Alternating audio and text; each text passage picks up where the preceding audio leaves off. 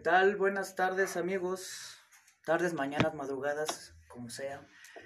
Estamos en la décima edición de La Cultuñera, eh, ya 10 programas, y con este aniversario, décimo, aparte del número caro para los pitagóricos, ¿no? El número 10, vamos a iniciar, eh, pues sí, una nueva etapa con unas dinámicas en las que vamos a tener invitados y vamos a inaugurarlo con un invitado de lujo, el escritor Esteban Gobea, que curiosamente yo lo conocí por medio de las redes sociales, es novio de una gran amiga que yo conozco hace mucho, pero ahí es donde hemos mantenido trato, ¿no? Muy acorde con el tema de hoy, esta idea de las relaciones solamente por medio de medios electrónicos o por medio de las redes sociales. Eh, voy a presentarlo brevemente. Eh, Esteban Gobea es narrador y poeta guanajuatense es licenciado y maestro en filosofía por la UNAM con especialidad en estética y cursa eh, el doctorado en la misma universidad con un proyecto de tesis sobre ciencia ficción. También es poeta, narrador y guionista. En 2010 obtuvo una mención en el concurso 41 de la revista Punto de Partida por su cuento Mantarrayas. De 2010 a 2011 estudió guion eh, de cine en el CCC, eh, Centro de Capacitación Cinematográfica. En 2011 obtuvo la beca de guion de largometraje del IMCINE. En 2020 obtuvo una mención en el concurso 51 de la revista Punto de Partida por su cuento Nigredo. Ha publicado cuentos y poemas en revistas como Punto de Partida, Opción, Revista Golfa y Periódico de Poesía. Fue incluido en la antología El Lejano Oriente, eh, compilada por Elsa Cross. Fue director del primer encuentro internacional de poesía emergente, Aculco 2017, y es autor de los libros Los Onironautas, La Poética Robot y otros cuentos, Sexto Sol y La Música Cósmica. Dos de ellos, su servidor, ya los tiene firmados por el autor. Envidienme. Qué presumido. Y bueno, pues vamos a, a entrar en materia. ¿De qué se va a tratar hoy? Pues vamos a hablar de la ciencia ficción, precisamente. Eh, pues todos los avatares del género. Eh, el maestro Esteban nos va a guiar, ¿no? Como Gandalf a los hobbits, eh, sobre los, todos los, los, meandros de este género que, pues sí, ha cobrado muchísimo impacto, tiene mucha importancia sobre todo por la sobreexplotación que el cine ha hecho de este género. Y bueno, Esteban, ¿cómo estás? Eh, muy bien, muy bien, muchas gracias Alejandro, eh, Sara, Marco. Eh, antes que nada, pues eh, quisiera agradecer por esta invitación a un programa tan especial en el décimo episodio de este podcast. Eh, la verdad es que se siente uno eh, como todo, como todo un, un, una estrella, ¿no? sobre todo con esa presentación de lujo que, que te acabas de aventar, mi estimado. Este, entonces, este, pues yo encantado de estar aquí con ustedes y, y bueno, un saludo muy grande también a todo tu auditorio que sirva también para eh, que busquen la obra de, de Esteban eh, en Amazon. Eh, sí, porque eh, también esto va a servir como plataforma, ¿no? Para que conozcan el, el trabajo de, de, Esteban. Para hacerme publicidad, ¿no? Básicamente. Exactamente, sí, sí, sí, es publicidad, ¿no? ¿Por qué no? ¿Por sí, qué no? sí, por supuesto. Sí, ¿no? Hay que hacérsela a uno mismo porque si no nadie te la hace, ¿no? Sí, exacto, ¿no? O, o, entre este tipo de redes, ¿no? Que hacemos, ¿no? Que, que, que, que, nadie tiene un pedo. No, bueno, ¿y qué me vas a dar si te, si este, te hago publicidad? No, o sea, güey, o sea, pues que estamos en el camino, ¿no? Eh, claro. Bueno, eh, ¿qué nos puede decir Esteban? ¿O cómo te gustaría iniciar esto? ¿O, o qué podrías decirnos de la ciencia ficción? Eh, no sé, ¿cómo quisieras este, introducirnos en este mundo? Híjole, eh, a ver, pues es, antes que nada, eh, creo que es como muy complejo, o sea, muy complejo, ¿no? Muy, muy vasto. Eh, se entiende eh, por ciencia ficción muchas cosas muy distintas, creo yo. Y eh, entonces, em, pues creo que primero tendríamos que empezar más o menos a definir qué es, ¿no? Em, yo creo que más o menos todos tenemos una, o, o sea, una intuición. A ustedes en lo particular, por ejemplo, me imagino les, les gustará, ¿no? Este, la ciencia ficción. Sí, claro. Sí, sí. Fíjate sí, que yo, por ejemplo, eh, sí, sí, creo que leo menos de lo que veo cine de ciencia ficción, ¿no? Pero pues precisamente como por esto que, que mencionaba, ¿no? La, la, explotación que ha hecho el cine. O sea, a mí me encanta el género dentro del cine, pero porque poco conozco de literatura de ciencia ficción, por ejemplo, ¿no? En mi caso. Entonces ahí es, es un problema porque, bueno, no, no este, he tenido, eh, no sé, alguna guía donde sepa acercarme a ciertos autores que no sean pues los que ya conocemos, ¿no? Claro, sí, sí, sí. Eh, bueno, pues eh, creo que ese es justo el por donde se tiene que empezar, ¿no? Más o menos por, eh, si no definir el, el, el, concepto de ciencia ficción, porque probablemente no se pueda definir, hay muchas definiciones, depende, depende de quién le preguntes. Eh, diferentes aspectos de las obras son eh, señalados o resaltados como esenciales para que algo sea ciencia ficción o no. Entonces, creo que eh, dar una definición así como unívoca, tajante, eh, sería un poco una pérdida de tiempo, pero a grandes rasgos, em, yo creo que se puede definir, delimitar por lo menos como un género literario y de medios narrativos en general que lidia con conceptos especulativos, ya sea científicos o pseudocientíficos, y su impacto en el individuo y la sociedad, ¿no? Entonces, más o menos eso nos da ya una pauta para empezar a entrarle al tema, aunque aún así es bastante amplio, ¿no? Por ejemplo, eso que mencionas es interesante, ¿no? O sea, también cuestiones especulativas, no solamente relacionadas, por ejemplo, con el desarrollo o, el hiperdesarrollo de la tecnología, ¿no? Porque inmediatamente uno habla de eh, ciencia ficción y ya tiene como ciertos arquetipos, ¿no? O ciertas eh, imágenes en el cerebro, como por ejemplo los robots, ¿no? O las naves espaciales, o, los viajes interdimensionales o temporales, ¿no? Pero eh, va más allá de eso, ¿no? Como lo mencionas, ¿no?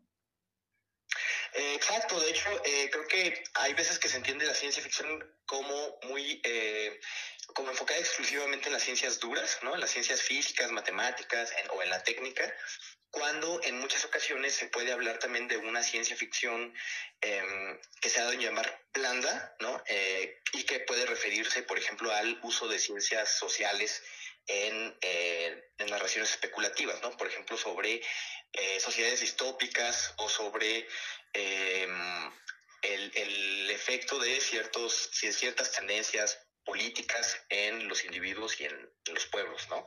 Este, como es el caso, creo yo, de eh, 1984 o de Fahrenheit 451, en los que eh, pues realmente no, digamos, el aspecto técnico, eh, tecnológico propiamente, futurista, eh, juega un papel bastante secundario con respecto a la descripción de todas las técnicas de control del pensamiento, de la censura, este, ¿no? de, de la ingeniería social eh, en, en, en, gran escala. Entonces, este, creo que eh, un poco a veces tenemos una concepción un poco inclinada hacia estas ciencias este, pues exactas, duras, ¿no? Y, y, y justo parte de la ciencia ficción, eh, de su historia y su desarrollo a lo largo del siglo XX, sobre todo, eh, tiene que ver con el paso de eh, esta comprensión como muy técnica a una comprensión como también más política y social, ¿no? Y, hasta antropológica. Y eso, este, si quieres, lo, lo, eso me gustaría entrar un poquito más a detalle este más adelantito cuando, cuando les cuente un poquito cómo se dividen las, las eras de la ciencia ficción este, según su desarrollo en la literatura. Perfecto, sí, porque eso que mencionas es interesante, ¿no? O sea, el desarrollo tecnológico como, como fondo, ¿no? Para esas especulaciones de, de teoría sobre control, ¿no? Sobre este, la manera en la que la vida humana tal vez cobra menos importancia de, de lo que se suele eh, pensar a raíz de este, estas eh, sociedades distópicas, ¿no? Eh, bueno, oye, una, una pregunta ahí, por ejemplo, esto de distopía y, y, utopía, ¿serían como subgéneros o características de la ciencia ficción? Eh, bueno, creo que se puede hablar de hasta cierto punto un subgénero de la ciencia ficción. Eh, de por sí la ciencia ficción, según qué clasificación tengas de los géneros literarios, ya sería un subgénero de la literatura, ¿no? Sería como un subgénero de la ficción narrativa. Este, y entonces un sub subgénero de la ciencia ficción podría ser, digamos, eh, sí, justo la distopía, como lo puede ser el cyberpunk, ¿no? O mm, el sí, steampunk, sí. que está muy este, en boga. Eh, justamente eh, es una de las eh, tendencias, creo yo, más importantes, ¿no? Porque tiene que ver con toda la reflexión sobre, eh, pues, y los sistemas sociales en los que estamos inmersos, ¿no? y tiene mucho de interesante, en particular a mí, creo yo, bueno, a mí que me, o sea, digamos, yo no tengo una formación científica como tal, ¿no? Este, entonces, me interesa un poco más, digamos, el aspecto como de la reflexión eh, social, ¿no? Y, antropológica, ¿no? Es donde yo encuentro como, eh, pues, eh, probablemente, es decir, probablemente las obras de ciencia ficción que a mí, en lo personal, más me atraigan son ese tipo de obras, ¿no? Porque, este, justamente al reflexionar sobre eh, cómo está organizada la sociedad, se permite exponer ciertas cosas que hemos normalizado y que realmente no son, eh, o sea, son contingentes, eh, son producto de un desarrollo histórico, tienen una causa, ¿no? Entonces, este, y nosotros las tenemos como tan interiorizadas que este, de pronto solo seguimos con ese sistema, ¿no? Y solo pensamos dentro de los límites estrechos que nos imponen. Entonces, este, creo que eh, esa es una de las pues vertientes probablemente de, de, mayor importancia en la ciencia ficción porque además tiene eh, mucha digamos, carnita, ¿no? Para el análisis hasta académico, ¿no? Cuando uno quiere entrarle como desde el lado de la teoría eh, política o desde la filosofía o desde, no sé, la sociología, eh, pues puede encontrar como estos ejercicios ya de la imaginación, del pensamiento en eh, obras de ciencia ficción. Ok, sí, de, de, alguna manera eso que nos comentas, Esteban, está muy ligado a la, a, lo, a la definición que entiende Alberto Chimal por esto de, de, ciencia ficción, ¿no? Que dice que es una traducción boba, que en ocasiones prefiere hablar de ficción especulativa, como ya de alguna manera no lo has mencionado, ¿no? En la cual, eh, pues no, no, no, por lo que mencionas ahorita, recuerdo que él dice que no es este, única y exclusivamente las ciencias, ¿no? Sino también, ¿por qué no darle cabida a sueños y a pesadillas dentro, del, dentro de este género, ¿no? Sí, yo estaría yo estoy de acuerdo con que el, el término de ciencia ficción, de, en primer lugar, desde hace eh, décadas se piensa o se dice, se eh, discute que es una mala traducción, ¿no? Que poder, o sea, que una más exacta sería ficción científica. Claro. Eh, pero bueno, sí creo que es un término que probablemente se queda un poco corto, ¿no? Con lo que en un momento dado puede abarcar, porque digamos, eh, algunas de las obras más importantes de la ciencia ficción más reciente, ¿no? La, la, llamada nueva ola de la ciencia ficción que comienza en los años 60 y que incluye autores como Philip K. Dick o Harlan Ellison o a la propia Ursula Le Guin, eh, en muchas ocasiones realmente eh, van más allá de la propia ciencia, ¿no? Y se trata ya también de una especulación, eh, pues, ontológica, metafísica, filosófica, ¿no? Que eh, abarca la naturaleza misma de la realidad, ¿no? La posibilidad de que la realidad sea de otra forma como podemos conocerla. Se me ocurre, por ejemplo, el, el, el eh, la obra de, de Stanislav Lem también, ¿no? El famoso autor este, soviético, eh, que eh, en el Congreso de Futurología también lidia con este mismo problema, ¿no? De una realidad que se nos presenta de otra manera a como en realidad es y que creo que, eh, bueno, podemos ver eso ya en, en, en Matrix, ¿no? Llevado a, a, todo su esplendor hollywoodense. entonces, creo que, digamos, eso es ya como una Sí, una, una especie de desarrollo ¿no? del, del propio género eh, que incluye una especulación mucho más amplia que eh, los límites de, la, de lo que entendemos como la ciencia. Oye, sí, porque estaba pensando, ¿no? Por ejemplo, eh, ¿cuáles serían los orígenes? Porque dentro de lo que estaba buscando, pues muchos toman dentro de la literatura uh, el libro de, de, Frankenstein de Mary Shelley, ¿no? Por ejemplo. por el hecho de que interviene la ciencia para la generación de la criatura, ¿no? En estos procesos de, de, galvanización, si no mal recuerdo, sí, sí, ¿no? Algo así. Eh, pero bueno, pero yo no sabría si, si los límites están tan marcados como para poner, poder definir si, si es la primera obra, ¿no? Porque por lo que me cuentas ahorita, inclusive muchos cuentos, no sé, de Borges, los pensaría como si fueran de ciencia ficción, ¿no? Eh, o de otros autores que tal vez no entren en el género, digo, de la manera en la que está planteado para el, para el común de, de eh, o sea, para el resto de, la gente, pero que pues apuntan hacia, hacia ese lugar, ¿no? Eh, estaba también eh, recordando los cuentos de, de, Edgar Allan Poe, inclusive, de donde también entra esto de la galvanización en este relato de la verdad sobre el caso del señor Valdemar, o de las descripciones tan precisas que hace cuando crea este globo en, en el cuento no, que Es eh, la incomparable aventura de Hans Fall, ¿no? de Hans. Pfahl, ¿no? Sí, Que decía, es que sí, es de una, es tan minucioso con las descripciones que está haciendo que, que a veces hasta parece un texto científico, ¿no? Eh, Claro. hay- bueno, ahí vendrían dos cuestiones. ¿Dónde podría situarse el origen, no? Que también muchos lo, lo dicen con Julio Verne, pero no sé. ¿Y cuál sería como la línea que podría definir, bueno, esto sí es ciencia ficción, pero esto, pues no, no mamen, ¿no? Sí, no.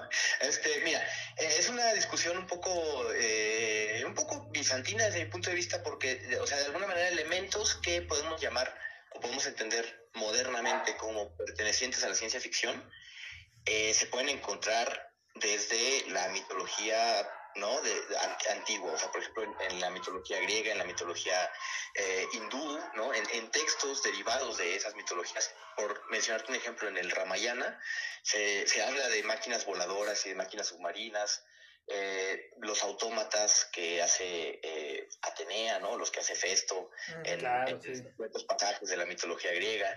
Hay, este, pues hasta seres, este, entendidos como extraterrestres, ¿no? Un poco forzando la nota, los Tizimine de la mitología mexica, ¿no? Estos seres, este, estelares, los 400 hijos de la Coyolxauhqui, este, podrían ser un poco interpretados como este, criaturas eh, extraterrestres, ¿no? Eh, entonces, este, digamos, aunque digamos todos estos, estos eh, eh, está el golem, ¿no? El, el golem de la, de la mitología hebraica, ¿no? Que pues, es una criatura artificial, una inteligencia artificial, ¿no? Sí, sí, exacto. hay estos elementos propios de la mitología y de la fantasía de todos los tiempos que creo yo constituyen hasta cierto punto los tropos que ahora entendemos como la base de la ciencia ficción. Eh, nada más que obviamente ahorita tienen un cariz moderno, ¿no? O sea, en lugar de ser autómatas, este, movidos como por el poder divino, este, son robots, ¿no? O en lugar de ser un golem, pues es un eh, ser artificial creado, no sé, genéticamente. Eh, entonces, eh, creo yo que de alguna manera, eh, como tratar de rastrear cuál es la primera obra propiamente de ciencia ficción, o sea, es un asunto en el cual, eh, o sea, estás tratando de descubrir cuándo una acumulación de elementos este, cuantitativos, ¿no? O sea, cuántos elementos propios de la ciencia ficción este, se necesitan para que ya constituya una obra, este, eh, o sea, para que una obra ya sea de ciencia ficción, ¿no? O sea, a los cuantos este, elementos ya, ya ¿no? Entonces me hace como una, una comprensión un poco, este, como, no sé, matemática de las, del, ¿no? Del fenómeno. Sí, sí, sí. Es, es como un continuo, ¿no? Este, como muy gradual, este, pero digamos, ya como también para no dejar así como la pregunta sin responder, convencionalmente eh, podríamos marcar el inicio de la literatura de ciencia ficción con, justamente sí, con Frankenstein, ¿no? Con, de, de Mary Shelley eh, o, o Mary Wollstonecraft, ¿no? Para, para ser un poquito más, este, Para citar el apellido. un Sí, poquito sí. menos patriarcales, ¿no? Sí, exacto, ¿no? Para sortear aquí el patriarcado. Sí, que, que fíjate que es una nota interesante el hecho de, eh, o sea, en el, en el libro, a pesar de que la cultura popular, en, en las diferentes reinterpretaciones del monstruo, eh, se entiende ya o se asume ya como producto del galvanismo y de, y de este, prácticas como de, de los resurreccionistas este, londinenses de aquellas épocas, ¿no? Que, que sacaban cuerpos y este y, y los robaban, ¿no? Y luego les pasaban como corriente para ver qué, qué pasaba. Si no hay con los Este- cables del coche, ¿no? Acá, y a ver, haz tierra, a ver si se levanta este güey, Y ¿no? nosotros en- aquí dándonos toques en México. Sí, sí, sí, sí. Toques de gratis. Sí, ¿no? De- de- de- de- pues sí, exactamente.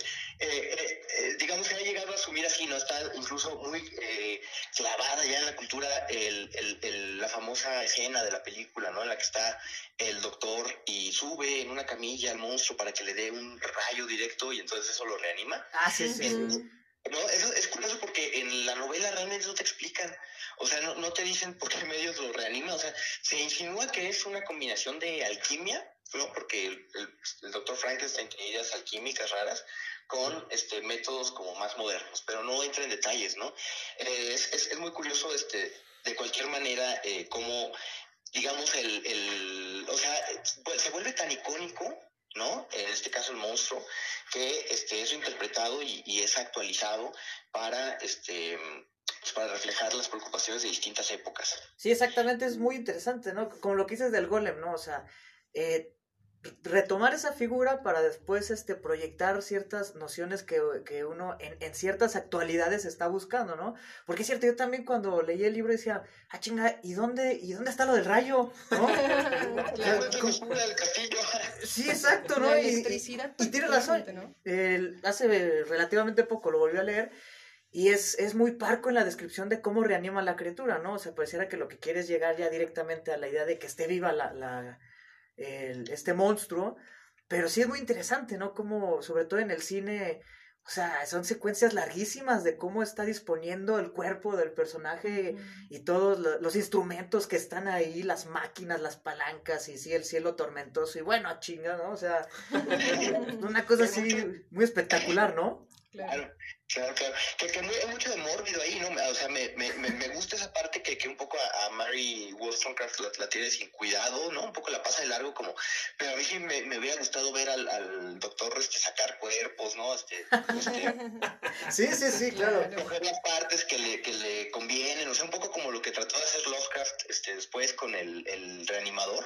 Ajá. Eh, es como una versión, este, pues eh, Lovecraftiana del de, Doctor Frankenstein, pero pues incluye ya como zombies este, decapitados y, y este par de, de no, el, el, doctor y su asistente que están robando este cadáveres una y otra vez y, y huyendo, este, porque en los pueblos empiezan a sospechar de ellos. O sea, esta cosa me gusta, ¿no? Me parece una buena eh, una buena reinvención del, del, del, asunto, pero este también se pierde mucho, creo yo, de, lo que hace encantadora la obra original de Frankenstein, que es justamente la simpatía que produce el monstruo, ¿no? El, el eh, justamente el, el, asunto existencial que tiene ese monstruo, eh, que se siente abandonado, eh, que se ve reflejado en, en, en, en su lectura de El paraíso perdido, ¿no? Este, que, que, él se siente como, como el satán, ¿no? Arrojado del, del, paraíso a este infierno.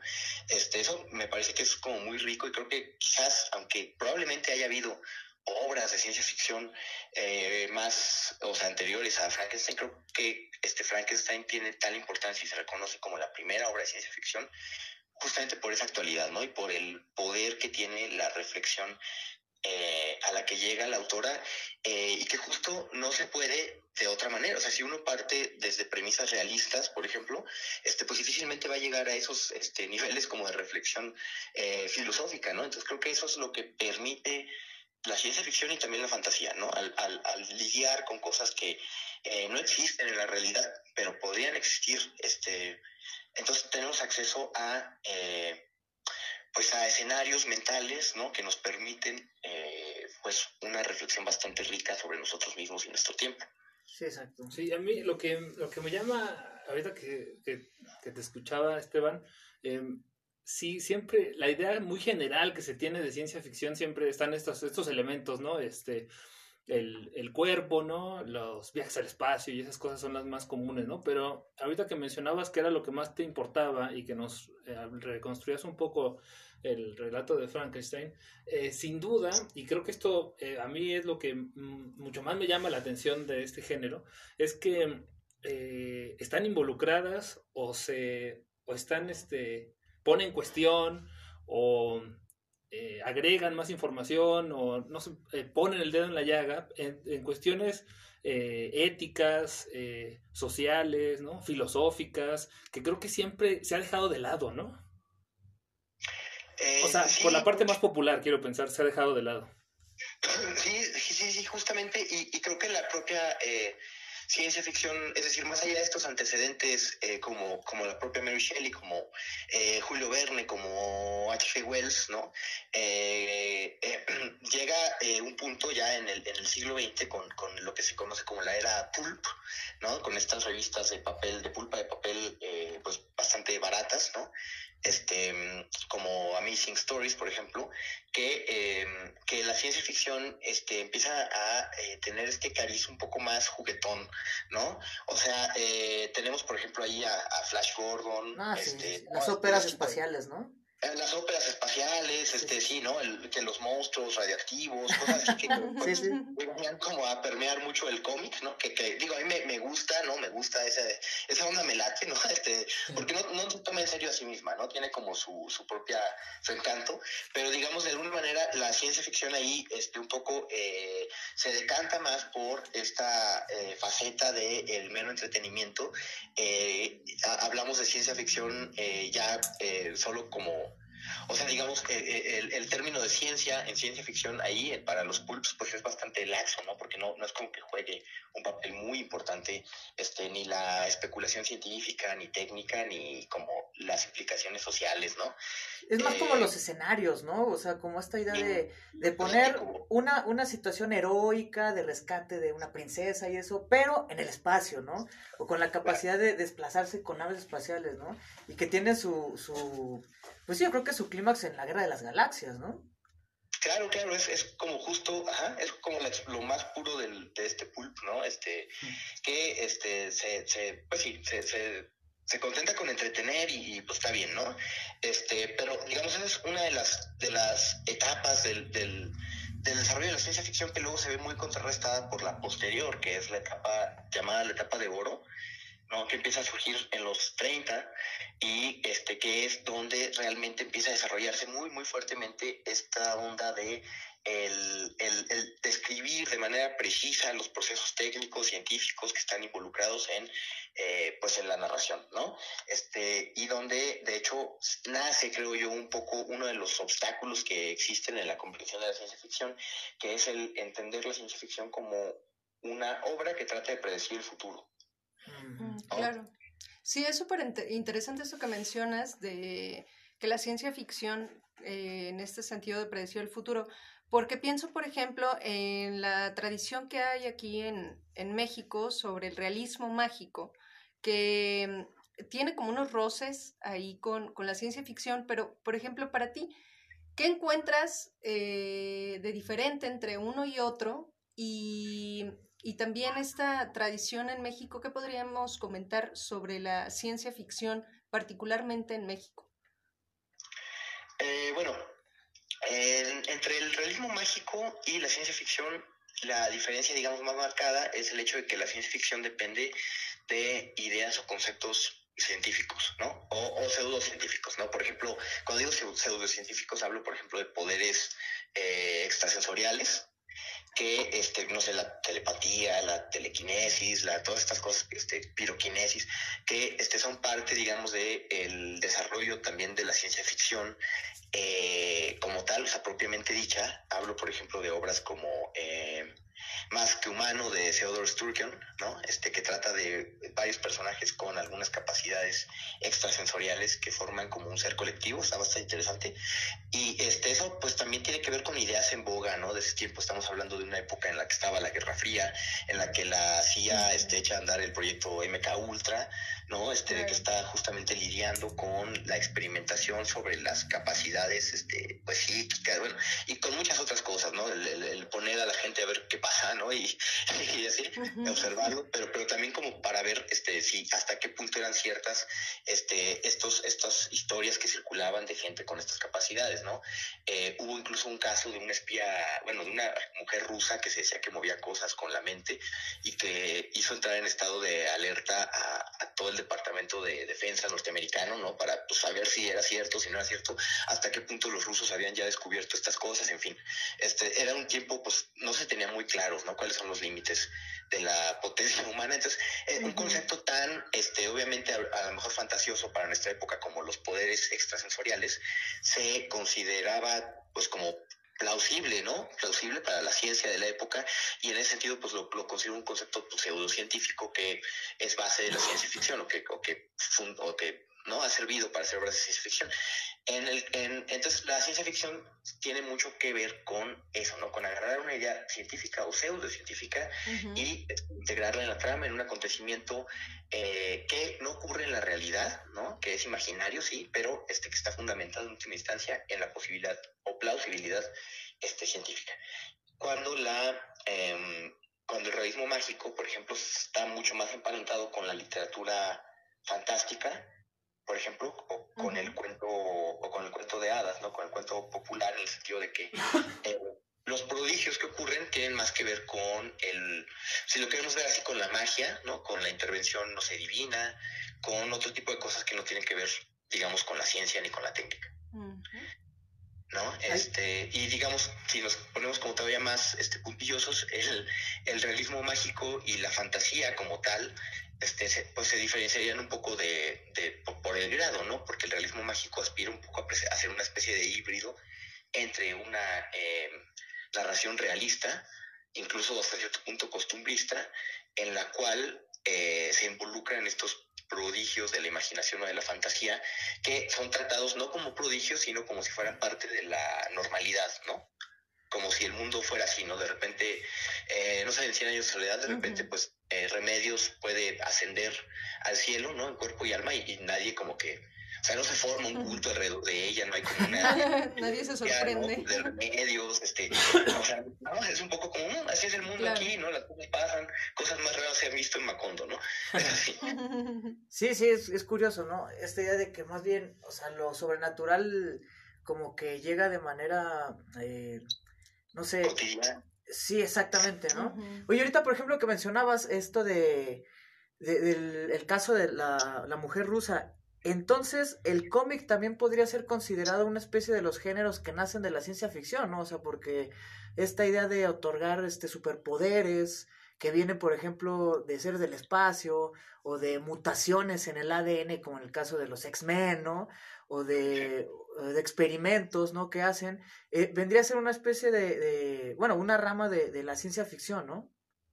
Sí, el, el cómic es uno de los, digamos, uno de los medios en los que se puede eh, hacer ciencia ficción. Hay cómics en donde la ciencia ficción aparece de forma, o sea, de forma más dura. Incluso hay, hay este, adaptaciones, ¿no? De cuentos, este, no sé, de fundación de Isaac Asimov en, ah, sí, en cómic, sí. ¿no? sí, sí, sí. Este, pero, pero digamos, el, el, la, la, la, lógica que se nos hace más este, eh, propia del cómic a nosotros, la que, la que siguieron como Marvel y DC para hacer sus universos y demás, este sí, yo creo que tiene mucho que ver con el pulp, ¿no? Con la literatura del pulp.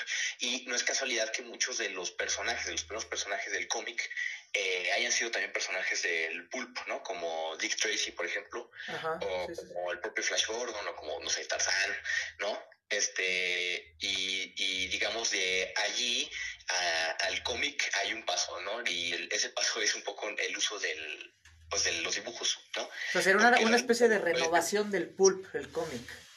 Sí, sí, sí, es como completamente abrazar el, el pulp ajá, en, en, en el cómic. ajá. Oye, Justamente. oye, Esteban, te iba a decir, ah, ahorita pasó así, se fue de pasada y no, no recordé. ¿Cómo podrías o cómo podríamos definir esto del cyberpunk? ¿A qué alude o qué onda? Ah, bueno, justamente este, quería un poco eh, llegar a, a eso para, para, o sea, es decir, eh, estábamos en, en la era dorada, ¿no? Donde, donde, donde eh, se, se propició esta idea de que la incluso podía predecir el futuro o debía predecirlo, ¿no? Este, de hecho, eh, eh, esto, esto lo promovió muy, muy fuertemente, en particular, un editor que fue, eh, fue John W. Campbell, que eh, editaba la revista Astounding Stories. Para hacerles el cuento corto, este, pues hasta, hasta el ejército llegó a, a- a investigarlos, ¿no? La gente del proyecto Manhattan llegó a investigar a, a algunos de los autores de esta revista porque decían, bueno, es que cómo están este, dando descripciones tan precisas del funcionamiento de este, cosas que estamos haciendo en nuestros laboratorios, ¿no? Ajá, sí, sí. O sea, son espías, le están pasando información al enemigo, ¿qué está pasando?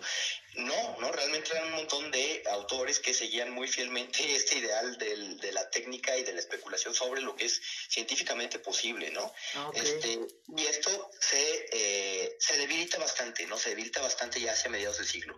Eh, llega la, la, la, la New Wave, la nueva ola, de la que hablé este, como muy brevemente con, con Philip K. Con Ursula Le Guin, que ponen el énfasis más en la eh, ciencia social y, el- y en- y en cómo afectan las sociedades a, a los individuos y demás. Y después de esa época, ¿no? ya, ya más, ya este, casi contemporáneamente, a partir de los años 80, eh, empieza, digamos, la era eh, digital de la ciencia ficción, ¿no? Donde el paradigma eh, cambia a las tecnologías digitales que empiezan a, a- a revolucionarse en esa época, en esa década de los 80, y este, a- por ahí es cuando empieza lo que ahora conocemos como el cyberpunk, ¿no? Con, eh, con la obra, por un lado, de, de Akira, ¿no? El, el manga Akira, Ajá, sí, eh, sí, sí. y por otro lado, eh, con William Gibson y Neuromante. Y también este, fue muy, muy importante para, para el desarrollo de la estética la eh, pues la película de Ridley Scott Blade Runner no eh, digamos eh, fue como una confluencia ahí de unas cosas sincrónicas no este donde en diferentes puntos porque William Gibson es canadiense este o sea un canadiense un gringo alguien de Japón se les empieza a ocurrir una estética como muy parecida no este que tiene que ver con eh, la alta tecnología, la altísima tecnología y eh, la, el bajo nivel de vida, ¿no? la desigualdad social extrema. Entonces de ahí el término cyber, ¿no? este, como en alusión a la alta tecnología y, el punk en alusión a este, la situación social en la que pues hay opresores y oprimidos y una gran desigualdad entre uno y otro. Em, que además este, es bastante... Digamos siempre como todo este e, es, hijo de su tiempo no entonces este, tiene mucho que ver con el eh, el, descontrol eh, social que hay por ejemplo en sociedades industriales avanzadas como en Estados Unidos el descontrol eh, por las armas no el, alto nivel de desempleo de marginalidad de adicción a las drogas ahí o sea la crisis del crack no este de los 80 entre entre la población marginal y cómo este podían acceder, por ejemplo, a comprar armas más fácilmente que acceder a seguridad social, ¿no? Entonces, este, pues, sí, no una olla de presión, ¿no? Este, y entonces un poco de eso va, ¿no? De imaginar una sociedad este, un poco con base en, en, estas premisas este, sociales, pero con un desarrollo técnico este, mayor, ¿no? Al grado de que, pues, ahí ya sabes, tus implantes este, cibernéticos en el cuerpo y ese tipo de cosas, ¿no? Este, Sí, además tiene una estética, este, o sea, muy particular que a mí me fascina, ¿no? Estaba eh, pensando que, bueno, Ghost in the Shell también entra, ¿no? En esta ah, idea del cyberpunk, ¿no? Y, y sí es precisamente muy curioso, ¿no? Esta, cómo, eh, bueno, se encuentran, son antitéticas esta idea de que, o sea, viven en una situación, sí, realmente denigrante por los espacios que habitan, la manera en la que está suprimida la naturaleza en el entorno, pero sí un, grado de desarrollo tal que pues ya no hay una diferencia entre un humano y un este pues no sé si es cyborg o no sé cómo llamarlo, ¿no? O sea, pues ya es, ya es un robot con todas las capacidades humanas, ¿no? Que es muy interesante, ¿no? En este, en este anime de, de, de Ghost in the Shell, eh, cómo plantea, ¿no? Esta, esta eh, diferencia entre el humano y, y, el, y el cyborg, esta inteligencia artificial, y que le dice, ¿no? En algún punto, ¿no? Que yo soy producto de, yo, yo soy una criatura que ha nacido en la realidad de la información, en la red de la información, ¿no? Como si hubiera tomado ese otro mundo como un caldo de cultivo y también surgiera, ¿no? Eh, y que además, eh, y, bueno, y que creo que llega la influencia a películas, eh, pues como Matrix, ¿no? Que mencionabas ahorita, que también es este, no sé si entra en el género, si entraría en el género de cyberpunk también, Matrix. Yo, la, yo sí, yo la pondría en ese género, pues sí, definitivamente, aunque, aunque creo que este es como, como una especie de cyberpunk en, en esteroides, ¿no? el cyberpunk está en cyberpunk, que ya la realidad no es realidad, ¿no? sí. porque eh, estaba bien revisando, también hay unos antecedentes, por ejemplo, cinematográficos, ¿no? Que eh, eh, una película que se llama Nirvana de Gabriele Salvatore, eh, y luego otra película eh, de Alex Proyas que se llama Dark City. Y que, y que, bueno, yo no, no sabía hasta cuando las vi que pues tiene una influencia súper directa con Matrix, ¿no? Ahorita que mencionabas esta idea de que cómo surgen muchas estéticas en diferentes eh, lugares o con diferentes personas, como estas películas que se suceden por un año, que creo que son 97, 98 y 99, Nirvana, Dark City y, y Matrix, eh, con esta visión eh, totalmente, eh, pues sería una distopía, ¿no? en la que son, están perseguidos por una red de criaturas que están protegiendo la información que está en esa red, tratan de guardar información, las, las fronteras entre lo humano y lo robótico están muy, no son muy claras, más bien, ¿no? Y, que además es un mundo muy opresivo, ¿no? O sea, es este sea, no es algo que nadie quisiera tener, ¿no? O sea, es algo que dices, no mames, o sea, yo no quiero eso, cabrón. Y sin embargo, pues no hacemos nada porque eso no sea inevitable, ¿no? Oye, pues, pues sí, ¿no? Eso es, este, híjole, pues sí, creo que también es algo de lo que, Eh, no sé hasta qué punto eh, sirva, ¿no? O sea, hasta qué punto tenga un impacto, digamos, este, eh, directo. Es decir, es, yo creo que Oh, a ver, este, me estoy haciendo un poco bola. Yo creo que la ficción en general, ¿no? El arte, o sea, sí tiene un impacto en la sociedad, ¿no? Tiene un impacto nada más que no se puede medir, ¿no? De manera inmediata, no hay manera de medir ese impacto y este y tiene que ver mucho con el poder de los símbolos, ¿no? Con el eh, con, con el, la realización de ciertas narrativas que nos permiten entrever salidas a lo que tenemos, ¿no? Este tanto para bien como para mal, ¿no? Tanto a manera de, de digamos de precaución, ¿no? De si seguimos por este paso vamos a llegar a esto culerísimo, como tú mencionas. Sí, sí, sí. Eh, eh, o este, tanto para encontrar este, pues salidas utópicas, ¿no? Como por ejemplo, eh, cómo poder integrar la naturaleza y el desarrollo, ¿no? De una manera en que, no sé, el desarrollo no destruye la naturaleza, ¿no? entonces, creo que hasta cierto punto la ciencia ficción me parece un vehículo privilegiado del sentido para las sociedades eh, pues modernas, ¿no? Hipertecnificadas, hiperconectadas, ¿no?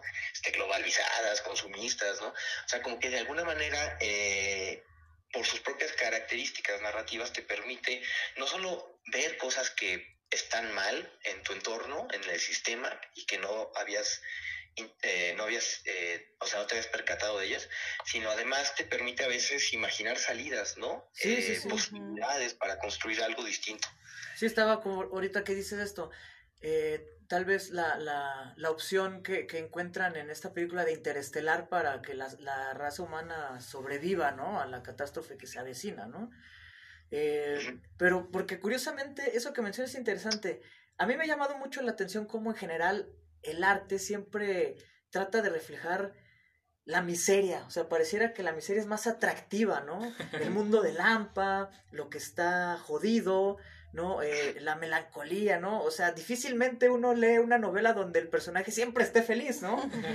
Y, y, exactamente, ¿no? Como que la ciencia ficción, eh, o al menos la, la, que yo conozco, que pues no es nada, pero siempre apunta hacia esa idea, ¿no? De, de mostrar eh, no la salida, sino el, el, inevitable abismo al que tal vez nos estamos eh, precipitando eh, con pues, todos los problemas que ahorita mencionabas, ¿no? O sea, es interesante que sigue llamando la atención ese, la sordidez de ese mundo, pues, bueno, distópico, pero pues también como apocalíptico, ¿no? Que sí ya, o sea, las parece ser que las trompetas que van a sonar no van a ser de ángeles, sino de petroleras explotando, un pedo así, ¿no?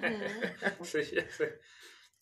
¿qué pedo? Yo quería hacer un, un, un este, una, un, un breve, no sé, un breve espacio, ¿no? Y ahora juguemos de locales, Esteban. ¿Qué pedo con la ciencia ficción aquí en México, güey? Yo hice todo lo posible por... No, no lo pude consultar, güey, el de Neurocentauro, de José Martínez Sotomayor pero sí el de el de Arriola y eh, el de los que aparecen que se, que se dice que son como visos, ¿no? De ciencia ficción en México con Baby HP y los anuncios. ¿Qué onda? Pues, ¿Qué rock? Fíjate, hay, em, hay un libro muy interesante sobre este tema que eh, justamente se encarga eh, de hacer una, pues un estudio, ¿no? De, digamos, de los orígenes y el desarrollo de la ciencia ficción, de la literatura de ciencia ficción en, en, el, en, el, en el país, en México, y este, llega hasta el 2002, eso es lo malo que tiene, ¿no? Que llega hasta el 2002, porque se hizo pues, por ahí en 2000, o sea, bueno, posteriormente, pues, pero, pero se hizo, o sea, hace unos 20 años. Entonces, este, ahí, sin embargo, se puede encontrar este, información muy interesante, eh, no solo, digamos, a nivel de, de, narrativa, ¿no? De, cómo se dio la historia de la ciencia ficción en México, sino también información bibliográfica, eh, porque pues hay toda una investigación ahí de, de rescate, ¿no? Este, de, estar escarbando este, en antologías y en un montón de cosas, en revistas, eh, pues a los exponentes de la ciencia ficción. el libro que estoy mencionando se llama La ciencia ficción en México hasta el año 2002 y es de Gonzalo Martre. Y allí, pues, eh, hay, hay, varias cosas interesantes, ¿no? Este, fíjense que aquí en nuestro querido México tenemos el privilegio, ¿no? De tener realmente uno de los antecedentes eh, de la ciencia ficción eh, pues, pues, o sea, señalables y eh, de, de, bastante, de bastante tiempo, atrás, me refiero a, eh, al fraile franciscano Manuel Antonio Rivas, que en 1775 en la península de Yucatán escribió la primer obra de ciencia ficción eh, que se escribió en México. Cabrón, cabrón, qué pedo, un chingo, ¿no? Sí, ya, ya tiene un chingo, ¿no? Sí, hay, hay, quien, hay quien un poco este, le quiere dar también ese estatus a al primero sueño, ¿no? Este que, que yo creo que más bien es un, poema especulativo, más, este, o sea, más filosófico que, que propiamente ciencia ficción. Pero, pero o sea, con elementos de ciencia ficción, ciencia ficción, tenemos esta obra de 1775 de el fraile franciscano Manuel Antonio de Rivas. Eh, la obra se llama Agárrese porque es uno de estos este, títulos de, de la época. sí. Voy a ver, déjame siento, güey. Siempre se acorta, ¿no? Pero a mí me gusta decirlo completo nada más para que se den un quemón. Este, se llama Sisigias y cuadraturas lunares ajustadas al meridiano de Mérida de Yucatán por una antíctona o habitador de la luna y dirigidos al bachiller don Ambrosio de Echeverría, entonador que ha sido de quiries funerales en la parroquia de Jesús de dicha ciudad y al presente profesor de logarítmica en el pueblo de Mama de la península de Yucatán para el año del Señor 1775 ya hasta se nos acabó el tiempo.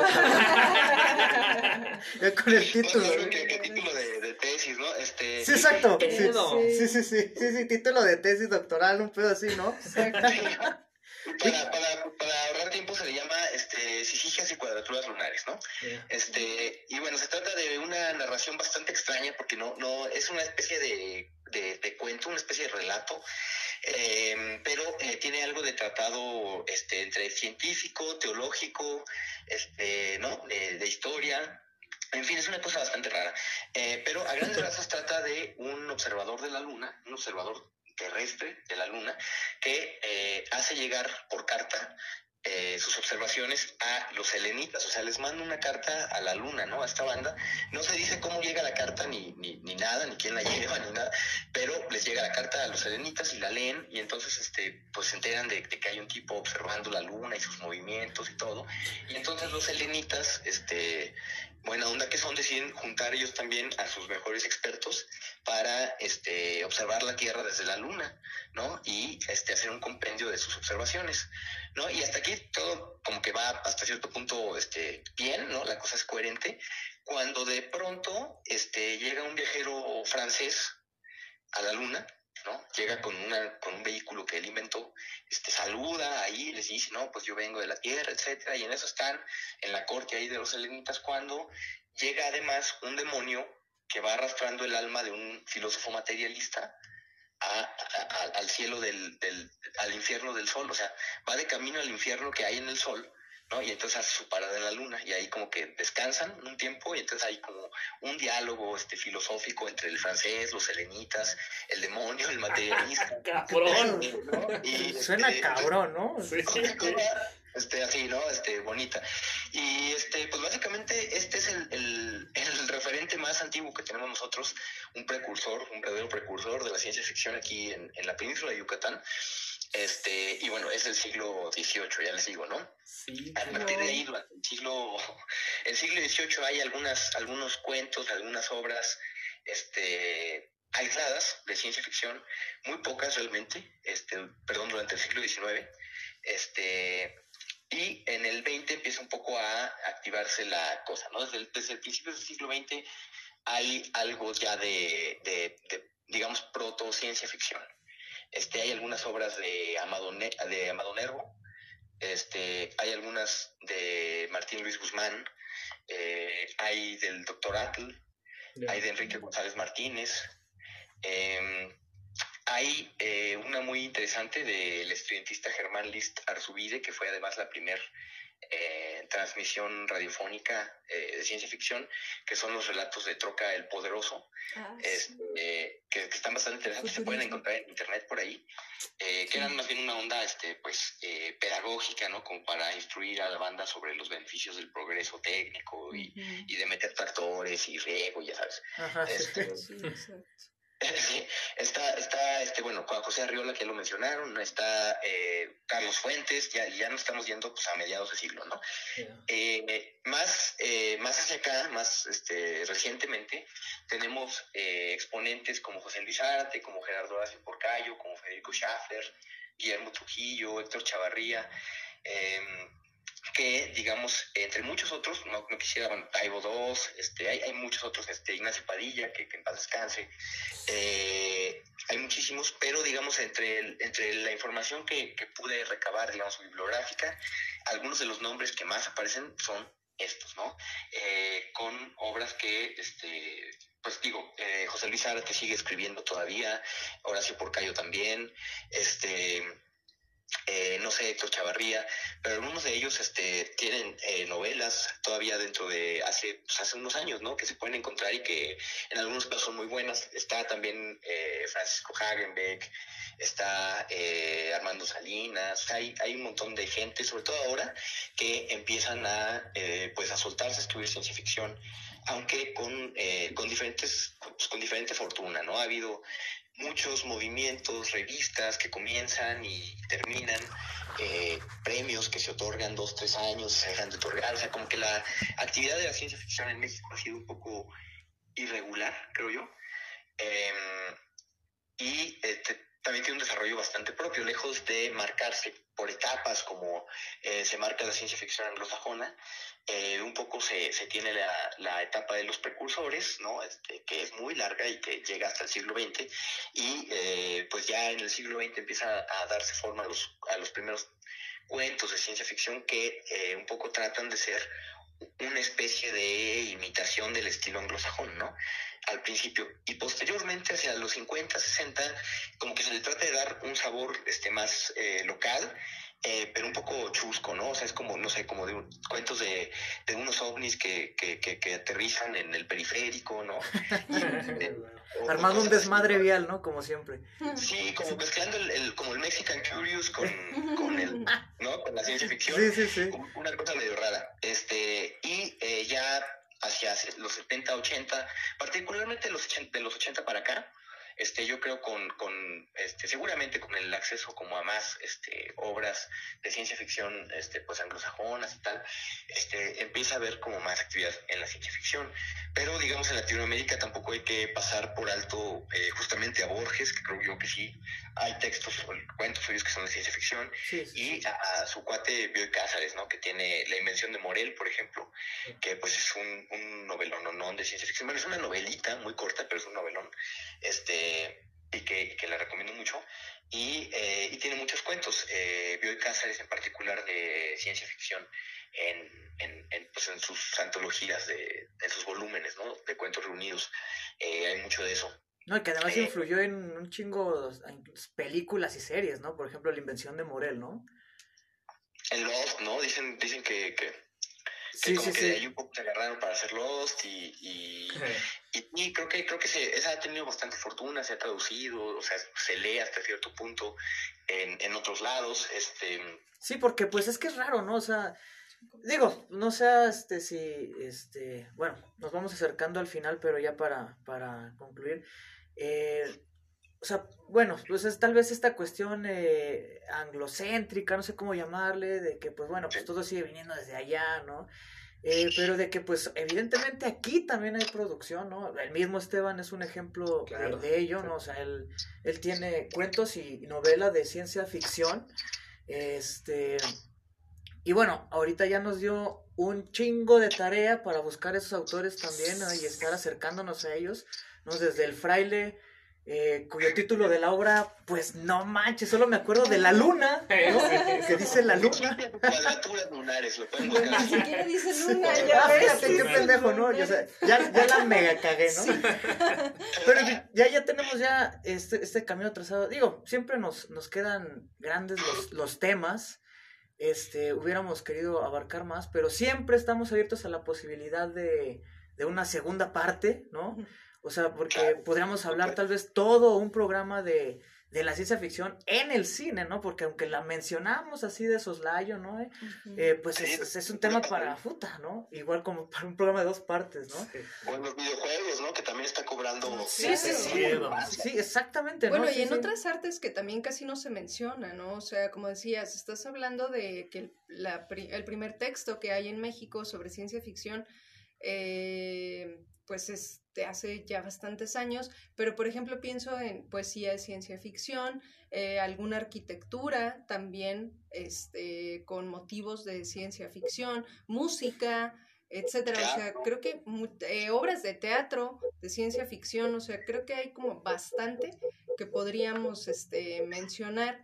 Em, no sé, pues mira, pues ya casi vamos cerrando el, programa, pero nos gustaría que nos platicaras un poquito así brevemente sobre tu obra para que ahora sí que nos enganches y pues que la busquemos inmediatamente. Pues sí, muchísimas gracias este, de nuevo por la invitación y, con mucho gusto les, les cuento este, que, bueno, acabo de sacar mi novela de ciencia ficción, justamente Los Onironautas, eh, se llama, y eh, bueno, se trata, es, es, un poco en la línea cyberpunk, ¿no? Eh, una obra que lidia sobre la posibilidad de eh, acceder a sueños de otras personas y crear sueños artificiales para venderlos y este sobre el control este de una corporación que, que, vende estos sueños y una epidemia de pesadillas que está por allí y un grupo de resistencia que se forma a partir de, de los sueños, ¿no? Este soñadores lúcidos que se agrupan en una resistencia cultural y militante, este, una cosa así, es una mezcla bastante rara, este, digamos, tiene varias voces, tiene varios este, protagonistas, ¿no? Este, yo me pongo, digamos, en la voz de cada uno de ellos y de ellas, porque son tres hombres, tres mujeres.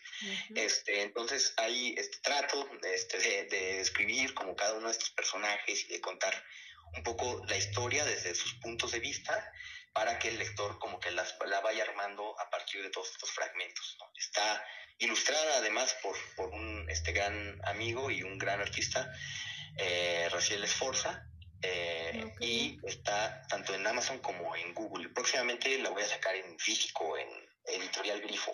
Ah, perfecto. Que yo ya la estoy esperando porque a mí me cuesta leer en, en la pantalla, pero sí. ya estoy esperando ya la, la edición en físico. Pues Esteban, muchísimas gracias por aceptar la invitación. Eh, esperamos contar con tu presencia en una segunda parte y ahí este, extendernos más.